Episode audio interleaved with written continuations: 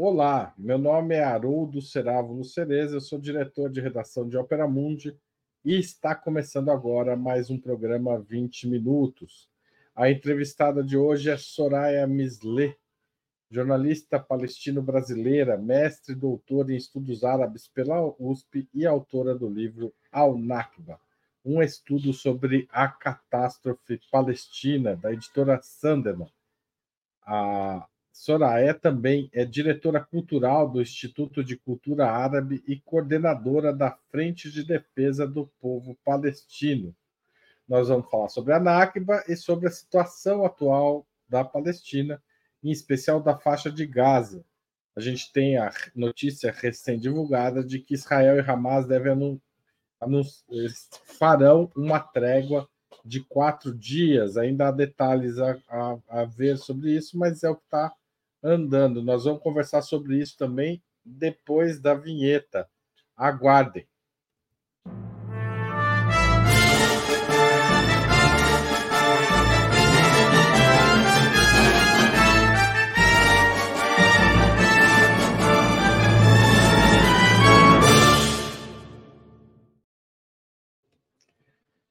Bom dia, Soraya. É um prazer estar conversando com você sobre um assunto tão delicado e tão difícil, ainda mais nesse momento, né? Que, uh, enfim, estamos uh, para discutir uma questão se vai haver ou não essa trégua entre Hamas e Israel.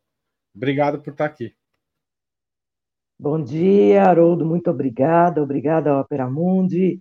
Obrigada à equipe que está aqui é, pela entrevista, pelo espaço e por nos ouvirem. O Soraya, antes de entrar na notícia do dia, a gente vai falar dela mais para frente.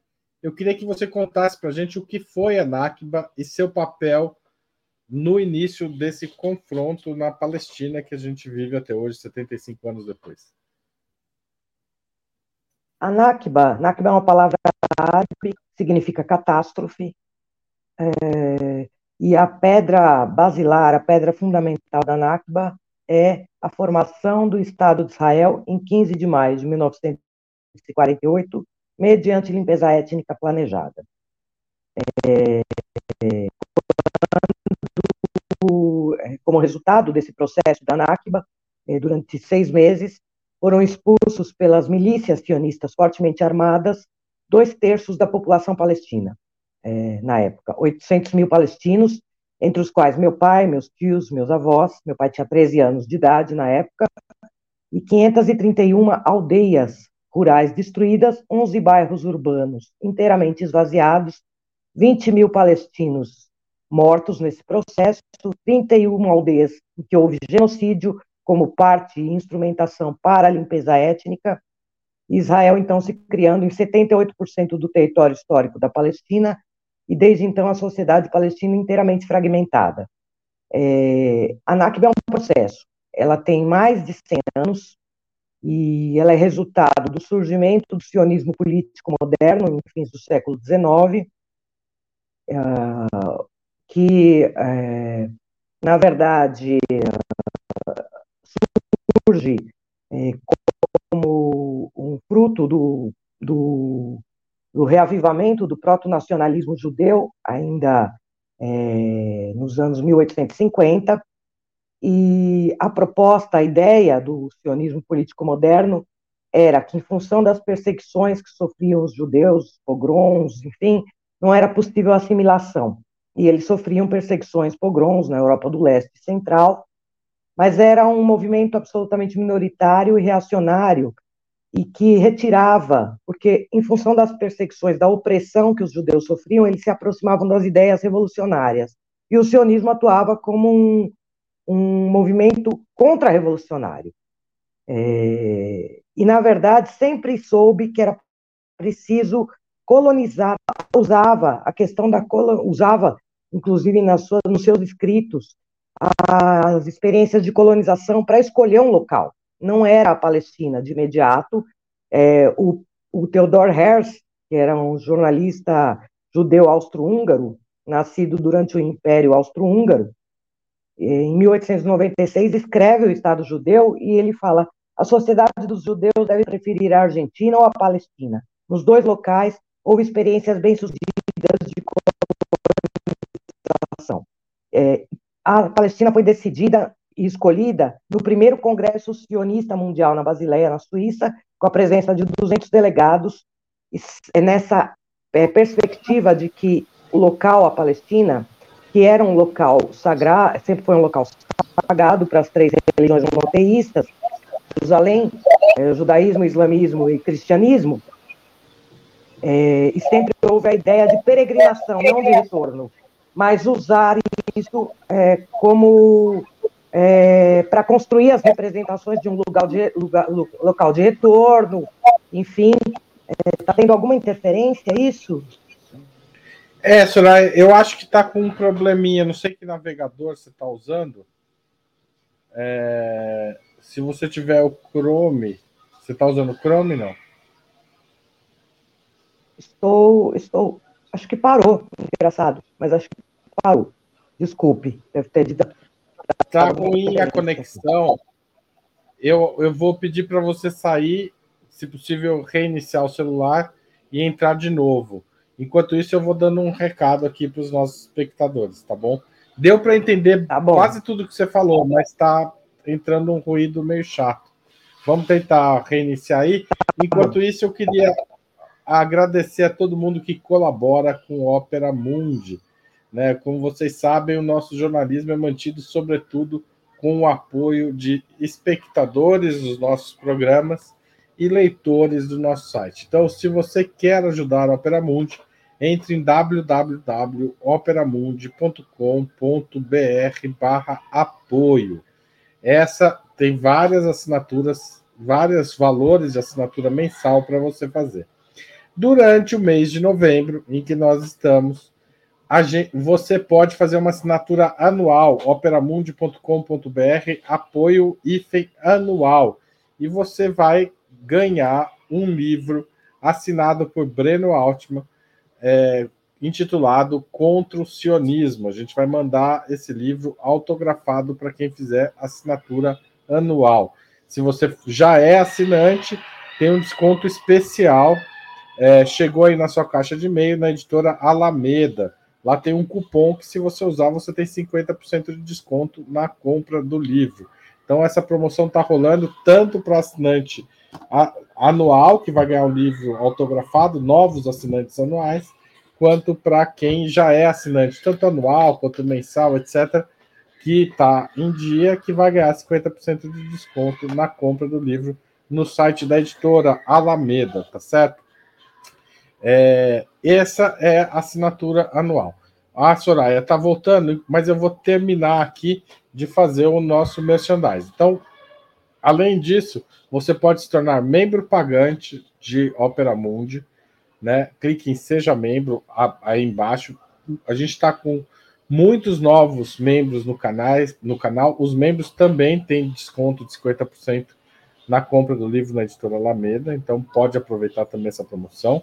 Você pode mandar um super chat ou um super sticker durante esta transmissão. E você pode também mandar um valeu demais se estiver assistindo o programa gravado. E finalmente tem sempre o Pix, apoia.operamundi.com.br. Soraya, volta para cá. Vamos voltar a falar sobre o, a Nakba.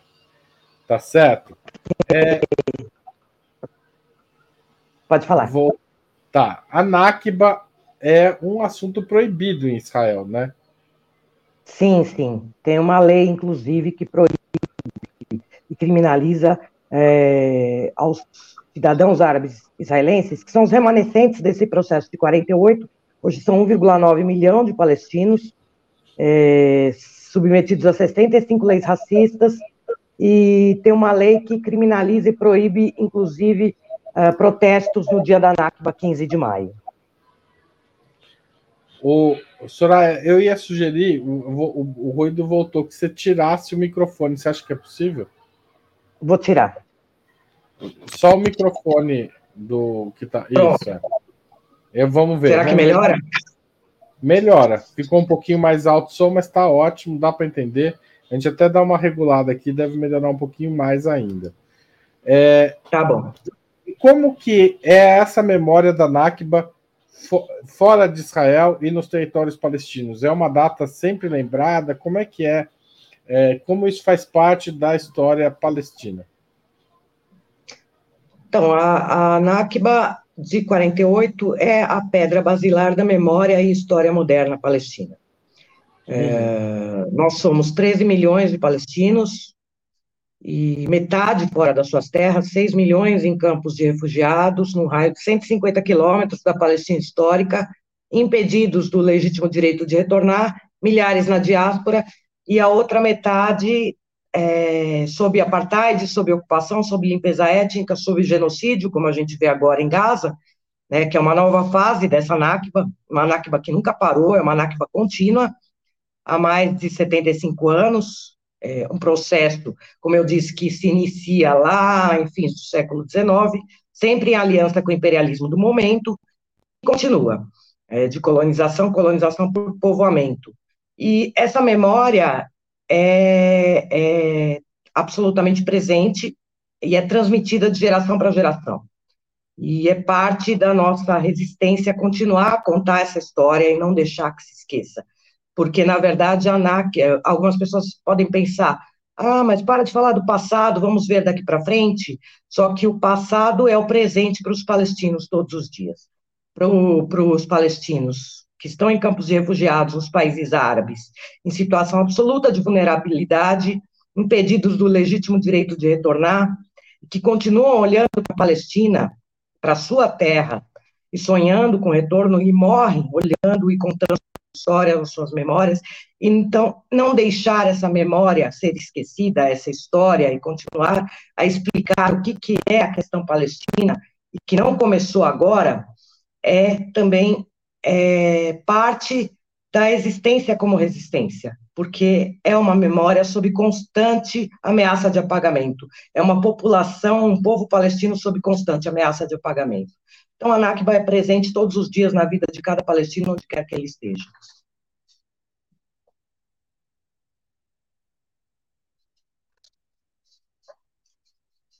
Eu não estou ouvindo você, Haroldo. Desculpa. O, o, temos um superchat aqui. É, deixa eu achar aqui. Que, Laila, põe na tela de novo. Obrigado, Laila.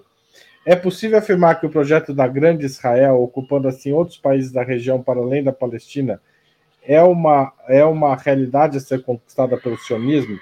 Qual seria a consequência disso? Ou seja, Israel tem esse projeto na avaliação de vocês e ele vai tentar realizá-lo? Qual seria a consequência desse projeto, que é pelo menos de grande parte dos sionistas?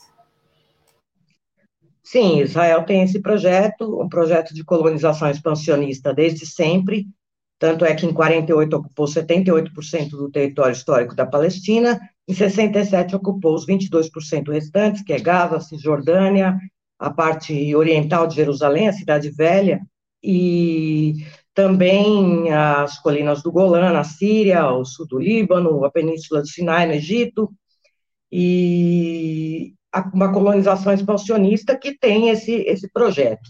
Eu penso que não vai conseguir realizar, não vai conseguir realizar, porque cada vez mais se expõem é, os crimes contra a humanidade, né, a partir desse projeto colonial sionista. Cada vez mais se expõe que é uma colonização, uma colonização por povoamento, que se realiza com a transferência populacional, que na verdade é um eufemismo para limpeza étnica, de uma população nativa não judaica, que era a maioria a, até 48, é, substituindo por uma via imigração por uma população judaica da Europa do Leste e Central. E não vai se realizar porque cada vez mais até organizações como a Anistia Internacional e Human Rights Watch, organizações israelenses de direitos humanos, Selling, demonstram, através de extensos relatórios, que se trata de um apartheid, que é uma consequência dessa colonização.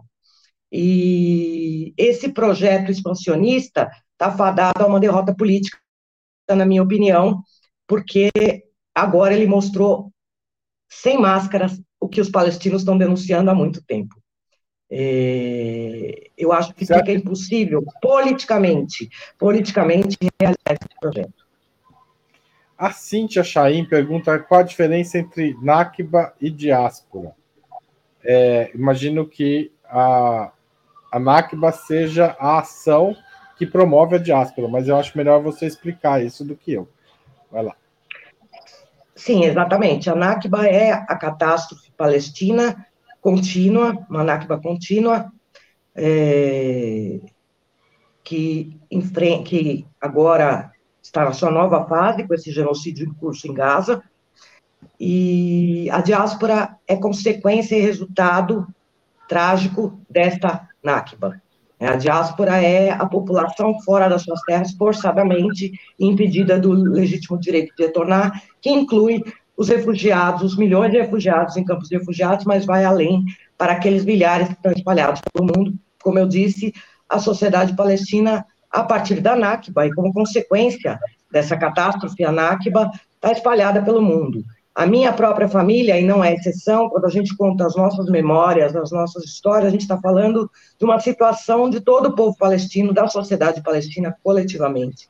É, também está espalhada pelo mundo. Então, eu tenho parentes na Europa, nos Estados Unidos, lá dentro, né, na Palestina ocupada, é, nos países árabes, como toda a, a sociedade palestina dividida e fragmentada. A diáspora é o resultado dessa NAFTA. Opa, deixa eu.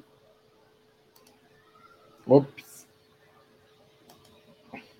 Deixa eu ligar. Eu achei que eu estava com o microfone desligado, porque eu, tô com essa. essa eu estou num navegador diferente do que normalmente eu uso, então me perdi um pouco aqui, desculpa.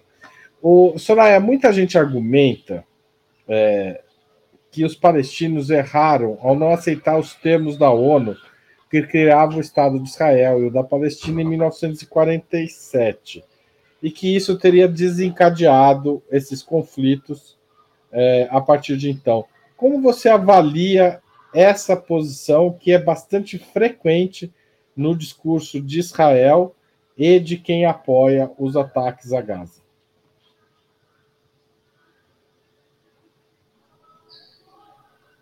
Olha, esse, essa é parte isso é parte da narrativa sionista para continuar a colonização. Na verdade, uh, havia planos militares de limpeza étnica deliberados muito antes da, da recomendação da ONU, da partilha da ONU. Os anos, é, para voltar um pouquinho, então, uh, houve uma série, é, a, a, a Grã-Bretanha fica com mandato sobre a Palestina, pós-Primeira Guerra Mundial, já tinha se anunciado, em 2 de novembro de 17, através da Declaração Balfour, favorável à constituição de um lar nacional na Palestina.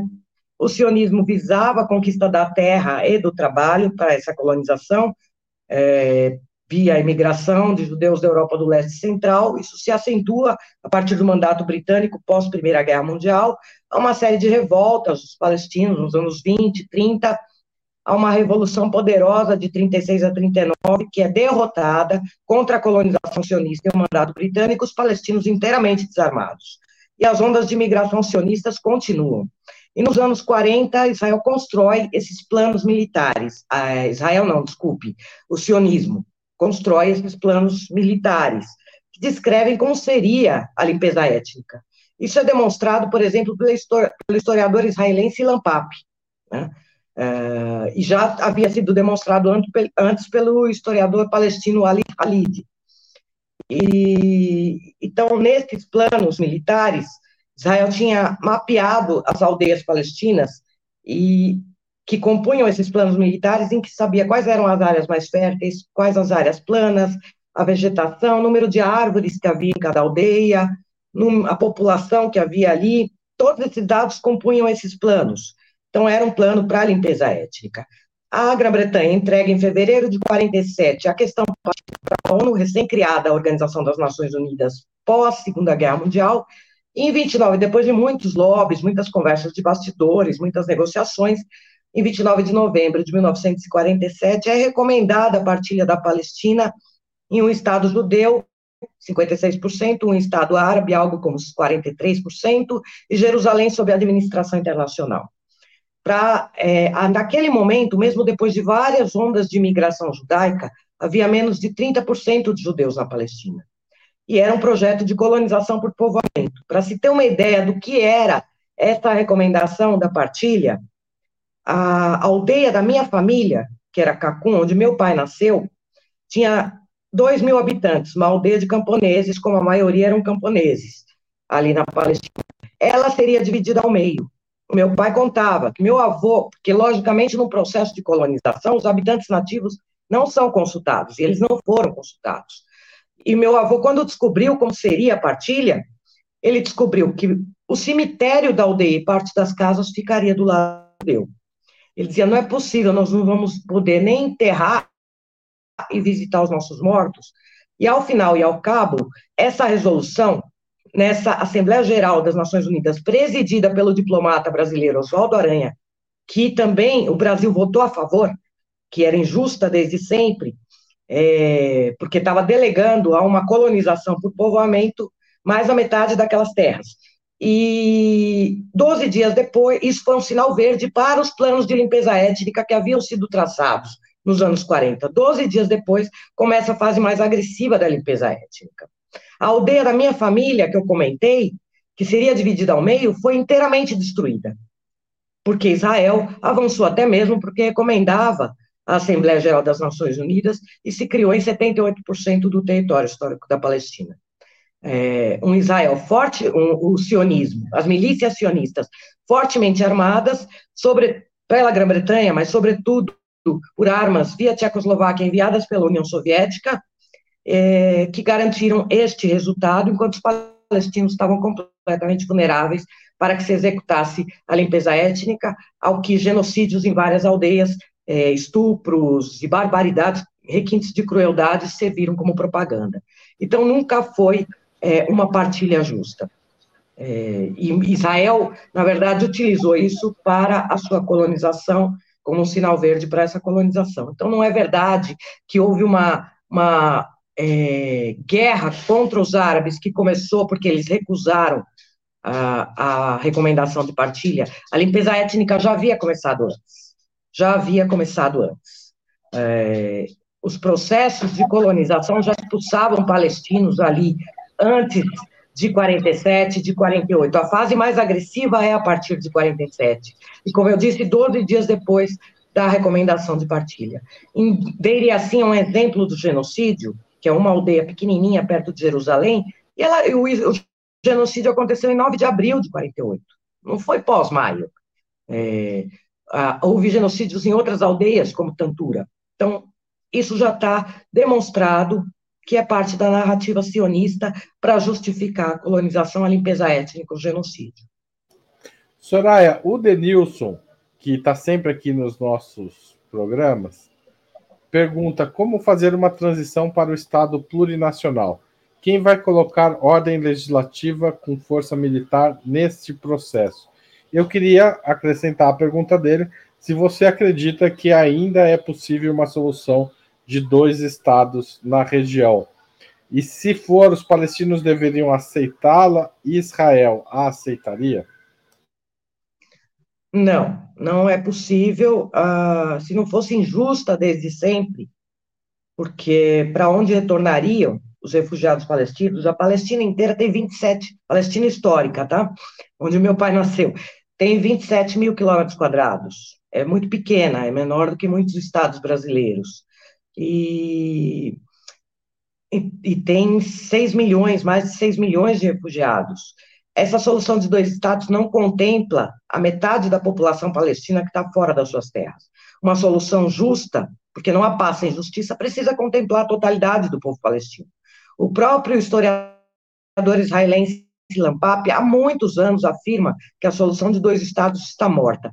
Então, se ela não fosse injusta desde sempre, ela está totalmente inviabilizada pela expansão colonial agressiva sionista. Hoje, o que se tem é, de, de é, territórios palestinos sem nenhuma autonomia, sem nenhuma liberdade, com todos os direitos humanos fundamentais violados, são bantustões. É, pequenos pontos sem qualquer contiguidade, sem qualquer ligação.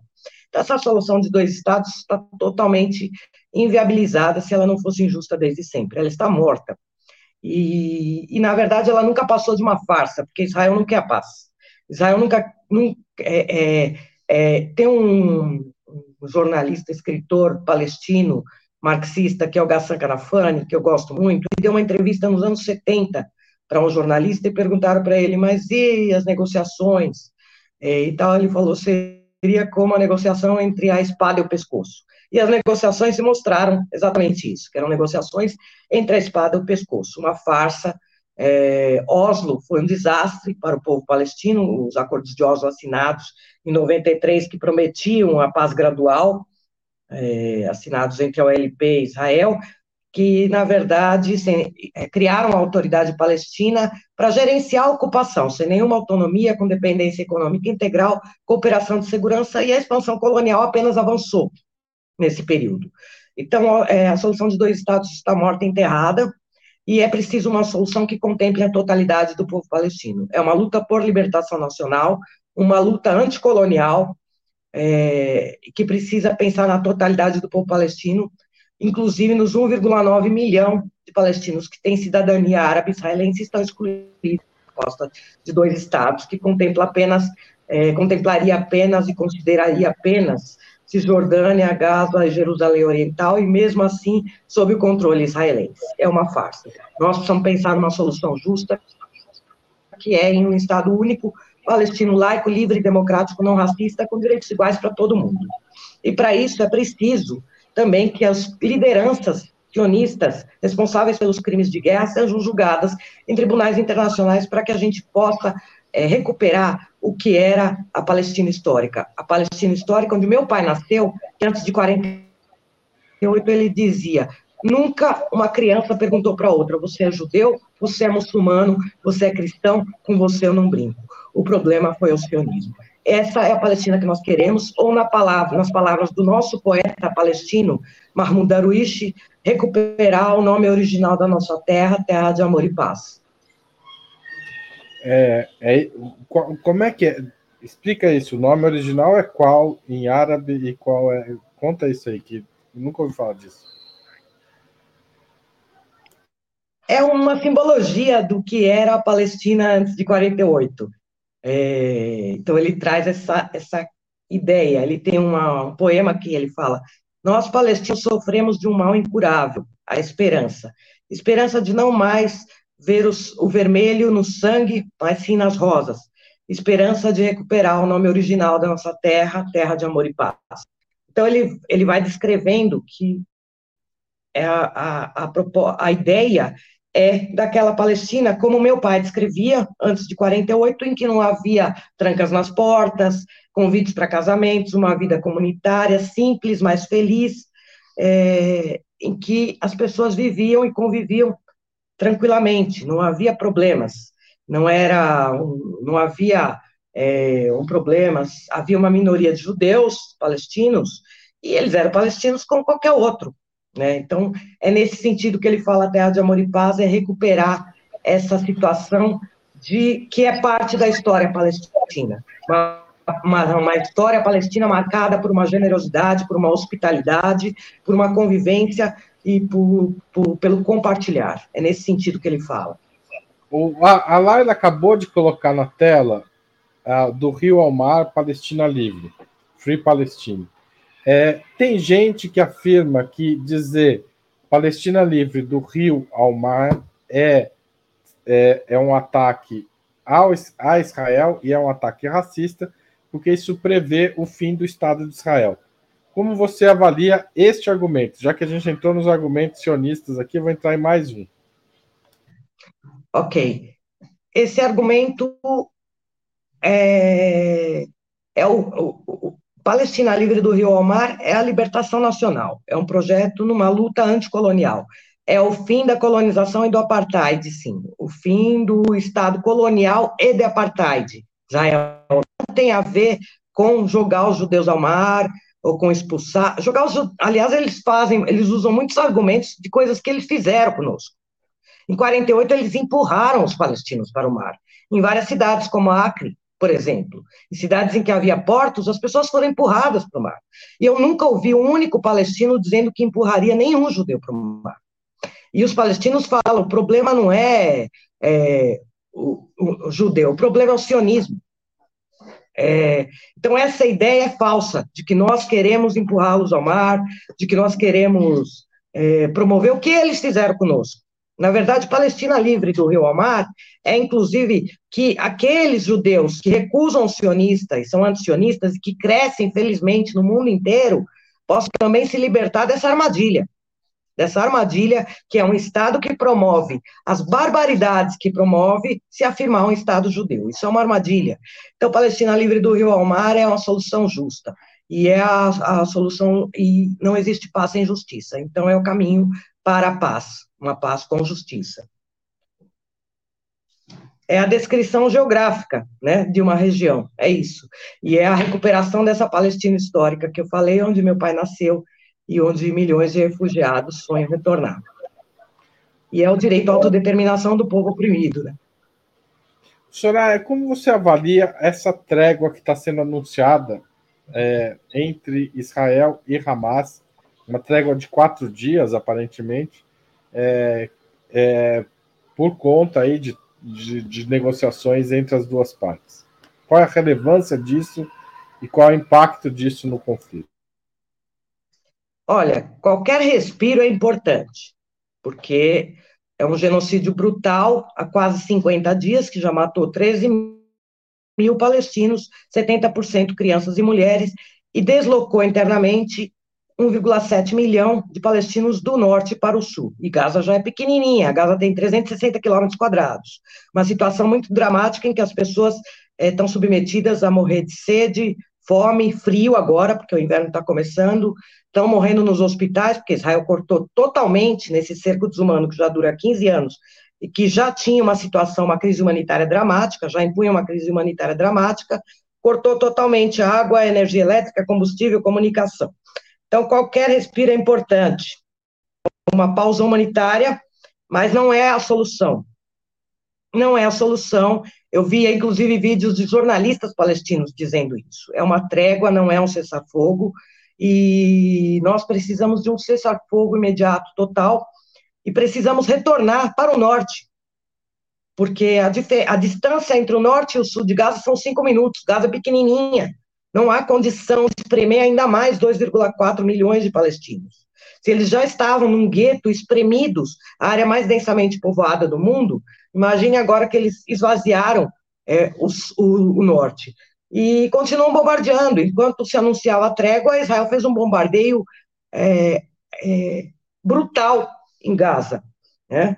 É, é, são quatro dias a, a, proposta de trégua humanitária, apenas quatro dias, então para um pouquinho a matança para entrar ajuda humanitária.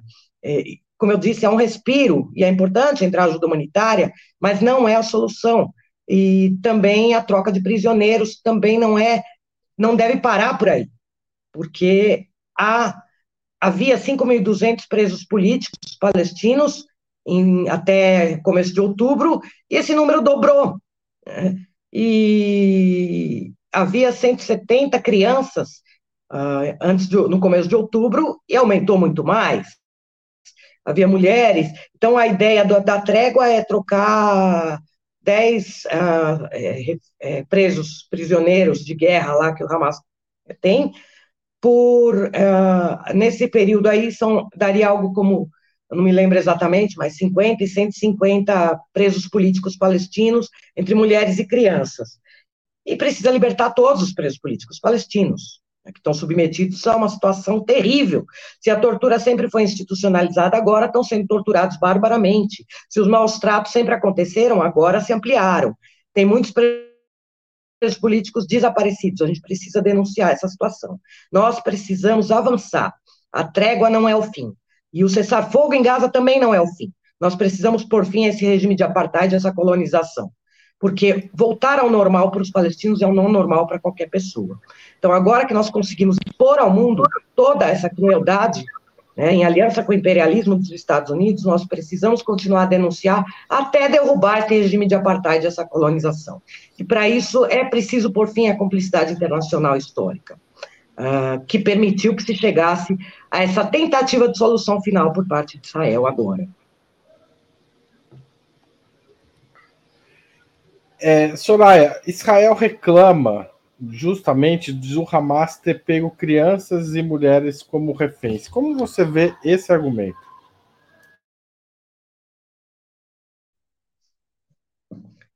Olha, é, Israel usou muito o, o 7 de outubro para a construção da sua narrativa para o genocídio e alimentar o genocídio. E eu até tenho visto charges assim que mostram uma mãe palestina com um bebê morto e as pessoas com o microfone e o Hamas, e o Hamas, e o Hamas, que é outro tipo de violência contra a gente, que é essa ofensiva, essa propaganda de guerra.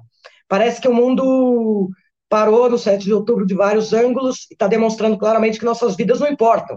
É um racismo deliberado, né, porque já são 6 mil crianças palestinas mortas, bebês e, e inclusive os bebês que estão em cuidados em eh, incubadoras em hospitais, estão morrendo, né, pacientes em cuidados intensivos nos hospitais, bombardeios aos hospitais.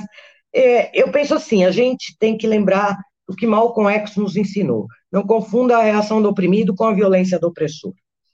É, acho que se a gente não tiver isso em mente, a gente não consegue entender a dimensão de tudo isso e como Israel se constrói a partir dos bilhões de dólares que são enviados pelo imperialismo dos Estados Unidos para se tornar a quarta potência bélica do mundo, inclusive com armas nucleares, que vem matando sim os nossos bebês, as nossas crianças há muito tempo, as crianças, os bebês palestinos, como agora, escancaradamente, no genocídio em Gaza, mas também no avanço da limpeza étnica é, na Cisjordânia, e, e uh, agora, então, utiliza uma retórica, uma propaganda para se colocar como a vítima da história. E o próprio jornal israelense Haaretz, que não é acionista, no dia seguinte, ao 7 de outubro, disse que a responsabilidade era de Netanyahu é, por essa situação.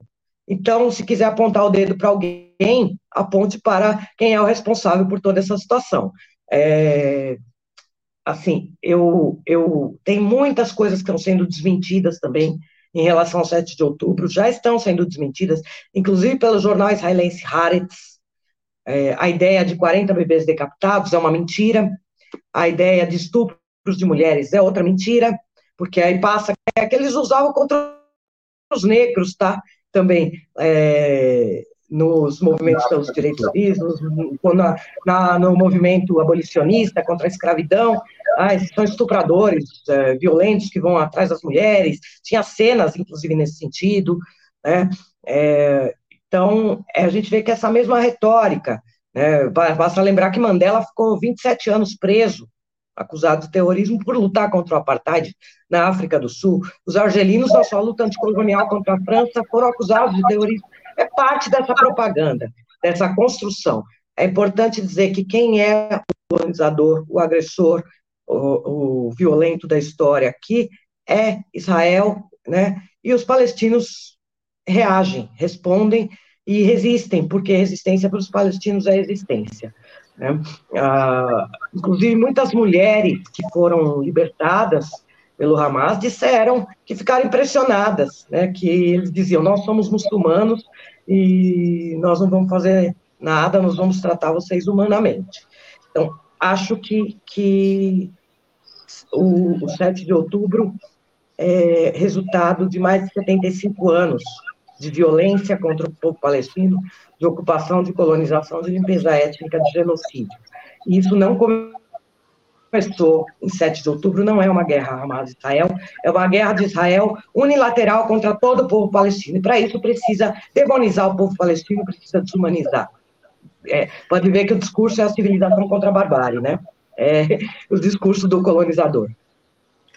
Ô, Soraya, como ficou a política palestina depois do 7 de outubro? Há uma mudança qualitativa? É, a gente sabe das divisões internas, inclusive o Hamas não é um grupo é, é, de esquerda, é um grupo, né, é, mas que, de certa forma, o 7 de outubro muda um pouco esse cenário. Você tem acompanhado nesse sentido? Olha, assim, uh, o, a, a sociedade palestina tem os seus partidos políticos, né?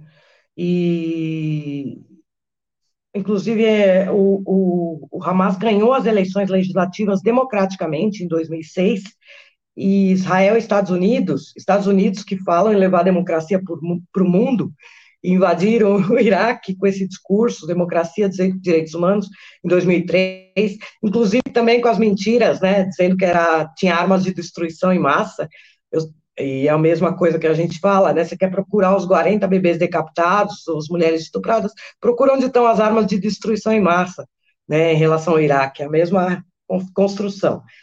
É, então, tem os partidos e tal, e é, o, o o Hamas é um partido político, como é a, a Frente Popular, é um dos maiores fora a autoridade o Fatah, que, que, que dirige a autoridade palestina.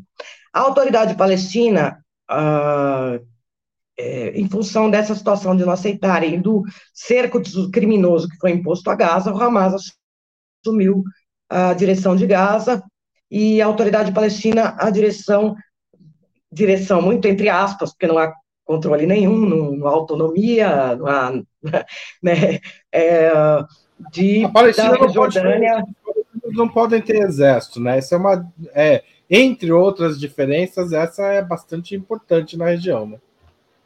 É, na verdade, assim, a autoridade palestina funciona como o gerente da ocupação, o funcionalismo público. Ela co comanda o funcionalismo público ali, mas não tem nenhuma autonomia e dependência econômica integral inclusive cooperação de segurança com Israel. E por essa cooperação de segurança com Israel, com seu efetivo policial, inclusive reprimindo o surgimento de resistência ali e tal, de novos grupos, é, ela está cada vez mais com a popularidade em baixa. Cada vez mais. Isso é um sintoma dessa situação de colonização.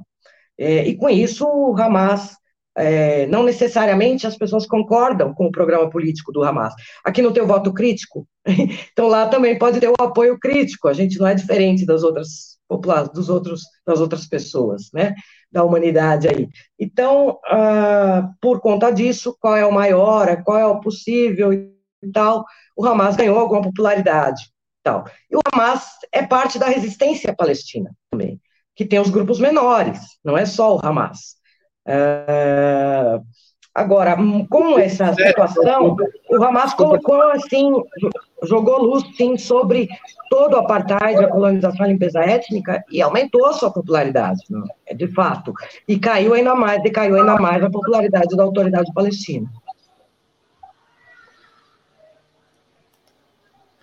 Ontem, os Estados Unidos bombardearam um grupo iraquiano ligado ao Irã em suposta retaliação ou ataque a soldados americanos. Os Estados Unidos estão apostando numa escalada da guerra, na sua opinião, ou esse é um fato episódico? A guerra pode escalar, na sua avaliação, e em que sentido? Olha, eu penso que pode escalar se fugir do controle. Não acho que é o interesse nem dos Estados Unidos nem de ninguém que escale. Mas pode fugir do controle, tudo é possível. Agora, não é o. Não, não me parece que está no horizonte, nem do imperialismo dos Estados Unidos e nem de ninguém que isso ocorra. O que significa a, a, o envio de tropas americanas para a região e até o envolvimento, porque as tropas americanas derrubaram mísseis que tinham sido direcionados a Israel, na sua opinião? Qual é o papel dessas tropas? A gente tem que entender o que está acontecendo também diante de uma crise mundial. O imperialismo decadente dos Estados Unidos, e a gente sabe que os imperialismos decadentes se tornam ainda mais agressivos.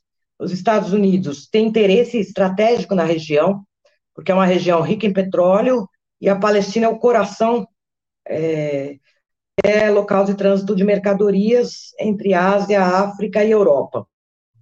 Então, ter uma base ali né, militar do imperialismo, que é o Estado de Israel, é muito importante para os Estados Unidos. E por isso é, o imperialismo sempre é, apoiou esse projeto colonial e continua destinando bilhões de dólares todos os anos. Agora, colocar esses porta-aviões, é, eu acho que tem a ver com essa própria crise do imperialismo internacional, a, é, a, entrada da China também na região, uma disputa ali com a China e também com a Rússia.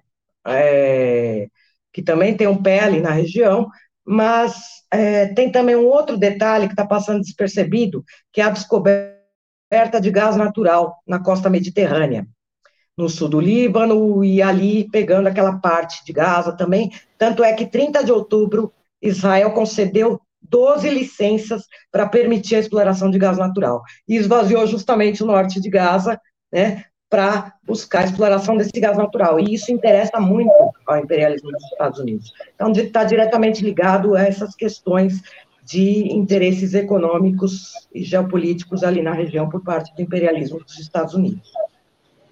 Ô, Soraya, a Gina Jorge pergunta se você pode explicar o, qual o significado do lenço que você está vestindo. Ela diz que tem visto esse lenço nas manifestações de rua como um símbolo pró-Palestina. Então, explica aí para a Gina o que é esse silêncio que você carrega. Então, essa aqui é uma cofia, né? E é um símbolo da resistência palestina que se notabilizou quando o Arafat usava em tudo que era lugar, né? E tal, e ele tem e é e tem o símbolo, né, das da natureza palestina, né, com esses desenhos da da, da, do mar, das fronteiras, das, da, da, do que é a Palestina, né, o seu território. Então esse é um símbolo, é um símbolo da resistência, né, a cofia. Se tornou um símbolo da nossa resistência. Tem várias estampas ou é uma só? Essa é uma curiosidade minha, não é da Gina. Esta aqui tem uma só, mas tem lenços que tem várias estampas e tem roupas, a vestimenta trad é, tradicional palestina Palestina, ela, os bordados representam as aldeias, cada bordado representa uma aldeia, cada vestimenta representa uma determinada aldeia, e as pessoas sabem identificar de onde as pessoas são pelo bordado, né? Então, ele representa uma aldeia, uma cidade. Obrigado, Soraya. O Ronaldo pergunta se você pode falar sobre o canal Ben Gurion. Você acompanha isso ou eu estou entrando em detalhes que não, não, é o da historiadora. Não, eu não conheço, realmente eu desconheço. Ben Gurion foi um arquiteto da limpeza étnica, primeiro primeiro-ministro de Israel, em 48, e que dizia, inclusive, ou pensava, né, inclusive, que os velhos morreriam e os jovens esqueceriam, atuavam nesse sentido e estava absolutamente enganado porque continua a se transferir de geração para geração essa memória e história onde quer que os palestinos nasçam. E, então, o canal Ben Gurion, eu já imagino que seja propaganda sionista, mas eu realmente não conheço. Tem o. o, o eu, o, o Demian. Demian ah, eu não estou achando sua pergunta aqui. Você pode colocar aí no chat? Ou lá, se você achar, coloca aí. Mas eu queria te fazer uma pergunta como você imagina o futuro, é, supondo que a gente chegue a um cessar-fogo, como pode ser reconstruída a região de Gaza, considerando o tamanho do ataque que ocorreu é, no mês de outubro e continua até agora, nos últimos quase é, nos últimos 40 dias?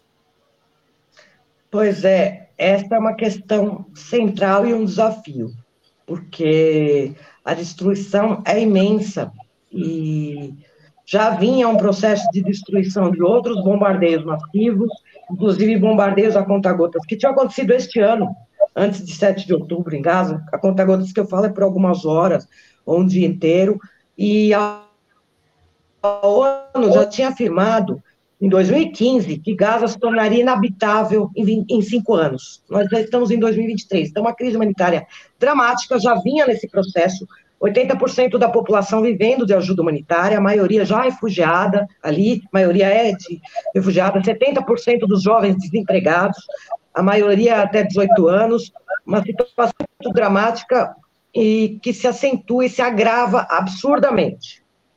É, eu penso que, primeiro, precisa que, combinado com o cessar-fogo, exigir o fim desse bloqueio e cerco criminoso é, a reconstrução de fato de Gaza, né, financiada por aqueles que destruíram, a gente precisa exigir isso, né, e caminhar rumo ao fim do apartheid, definitivamente ao fim dessa colonização.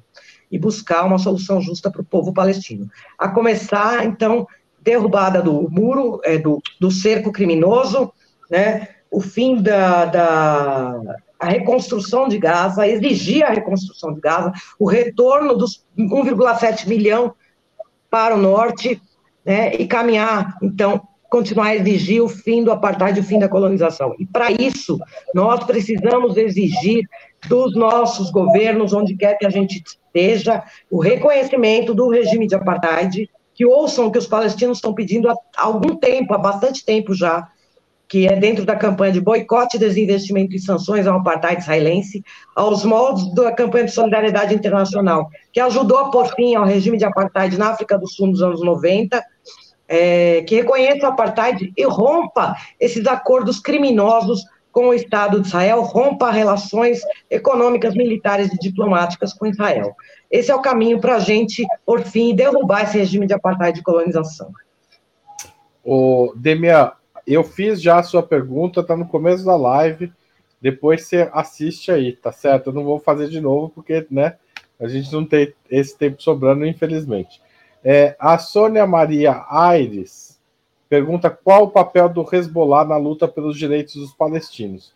E o Denilson também comentou sobre o papel de se outros países e outros grupos podem entrar numa luta militar em defesa dos palestinos, se você acredita nisso. Olha, Hezbollah é, é um grupo libanês, certo? Hezbollah teve um papel muito importante quando foi a invasão de Israel ao Líbano em 2006, é, é, para impor uma derrota né, nessa invasão. Teve um papel muito importante. O Hezbollah defende, está defendendo o sul do Líbano, né?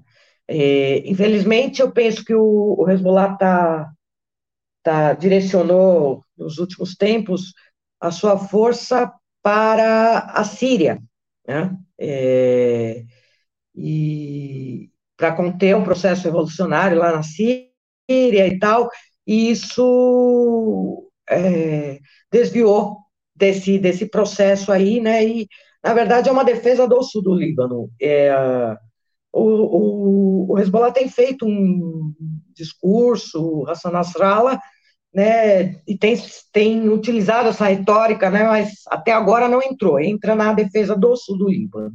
Eu acho que ninguém está interessado em entrar, sinceramente, né, é, acho que não dá para esperar isso dos regimes árabes, é, que inclusive esse escritor palestino que eu comentava, que é o Ghassan Kanafani, quando ele faz a análise da, das causas da revolta, da derrota da revolta de 36 e 39 na Palestina, ele elenca quais foram os agentes em atuação que contribuíram para essa derrota, ele fala que além do imperialismo sionismo, os regimes árabes e o que ele chamava de elite reacionária árabe-palestina. Ele faz uma, uma descrição é, considerando as classes em atuação, inclusive. Eu acho que esses, esses inimigos continuam atuais. É, então, não há interesse dos regimes árabes né, de, de atuarem. O que a gente tem é que os povos árabes têm a causa palestina como sua. Os povos árabes oprimidos ali, julgados também, têm a causa palestina como sua. Então, os regimes árabes estão numa situação muito difícil, mas não vejo como interesse de ninguém né? E, historicamente, não há esse, essa ajuda aos palestinos, infelizmente. A cumplicidade internacional é responsável por nós nos encontrarmos nessa situação mais de 75 anos depois. Tá certo. O, a gente está chegando a perto de uma hora de programa, Soraya. Eu ia te pedir, a gente sempre pergunta isso para todos os nossos entrevistados, é, uma sugestão de um livro e um filme é, sobre a é, não precisa ser sobre a questão palestina, mas algo que você tenha assistido e que gostaria de sugerir aos nossos espectadores aqui do canal. Ok. Bom, são vários livros, eu sei que vários já foram citados aqui, né, inclusive os do Ilan Pape, então eu vou trazer um, um novo aqui, que é do historiador palestino Nur Salha, que é expulsão dos palestinos é, o conceito de transferência no pensamento político sionista de 1882-1948, da editora Sanderman. É um livro muito importante que ele vai falar e discutir essa questão da transferência como um eufemismo para a limpeza étnica e vai recorrer aos diários das lideranças sionistas, inclusive, faz uma, é uma pesquisa historiográfica muito importante para compreender né, essa, é, o que aconteceu na Palestina e qual era, quais eram, qual era o pensamento político para a colonização o povoamento. Uh, Aliás, também tem. Oi? Deixa eu te interromper, Soraya, porque a ideia de uma nova transferência para outros países está na boca de ministros do governo Netanyahu para os palestinos de Gaza no momento, né? Exatamente. É o tal do Plano Sinai, que é de muitos anos, que é empurrar milhões de palestinos para o deserto do Sinai. É, também acho que, politicamente, uh, uh, o ambiente não, não favorece, até por conta de uma crescente solidariedade internacional e das manifestações gigantescas nos Estados Unidos, inclusive de milhares de judeus antisionistas. Então, e na Europa, desafiando ordens de proibição, de criminalização, então, acho que o ambiente político não favorece isso. Esse seria o desejo, e é o que ministros têm falado abertamente. Então, acho muito importante entender esse pensamento político sionista, esse conceito de transferência, através dessa obra, para entender o que acontece como continuidade e, portanto, hoje. Né? Além disso, tem, eu queria sugerir como diferencial aqui os livros da editora Tabla, que trazem a literatura de resistência, uh, os livros do poeta palestino Mahmoud Darwish, uh, os livros do Gassan Kanafani, né, que é o precursor da literatura de resistência, esse livro do Gassan Kanafani, A Revolta de 1936-1939, na Palestina, que é muito importante para entender a situação que precede a Nakba e como levou, permitiu o um ambiente propício para a limpeza étnica, o que, aconteceu, e como filme, eu sugeriria um documentário da Al Jazeera, né, a chefe de documentário e a pessoa que conduz esse, esse documentário é a, a jornalista uh, Rawanda Amin, né, que é o Nakba. Está é, tá disponível no YouTube, com legendas, inclusive em português, dividido em quatro partes, e é uma pesquisa histórica muito importante para entender a Nakba, esse processo aí né, da Nakba.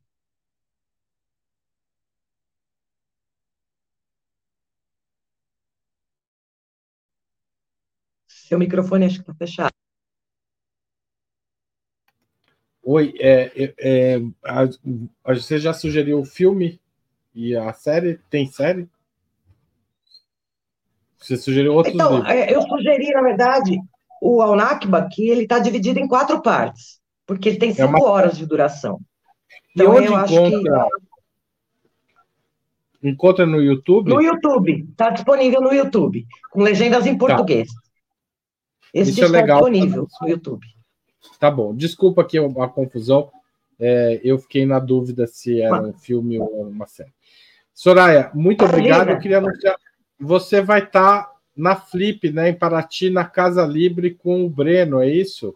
No sábado. Exatamente. Como é que vai ser isso? Desculpe, então, exatamente. Quem, quem tiver em Paraty, na Casa Livre, na, na Rua da Lapa 200, sábado, às 15 horas, a Soraya e o Breno vão debater a questão dessa guerra em Gaza e o futuro dela. Então, quem estiver lá, apareça para esse evento. Obrigado, Soraya. Foi um prazer conversar com você. É, às vezes eu faço, a gente tem que fazer umas perguntas que eu imagino que devem irritar os entrevistados, mas a gente tem que fazer. Tá certo? Até porque a, a, a quantidade de informações do contrário é muito grande. Não chega só pelas redes, né? De TV e tal, chega também pelo WhatsApp, Instagram, etc. Né? Claro, claro. É, ah, claro, tranquilo, é isso mesmo. E muito obrigada ao Operamundi por esse trabalho dedicado que vocês estão fazendo, é importante para desconstruir essa propaganda de guerra que alimenta o genocídio, a limpeza étnica, a colonização e apartheid. Super obrigada por nos ouvir. Obrigado, Soraya. E, gente, é, fiquem aí sempre no canal de Opera Mundi, apoia a gente e amanhã tem mais 20 minutos. Valeu, tchau, tchau.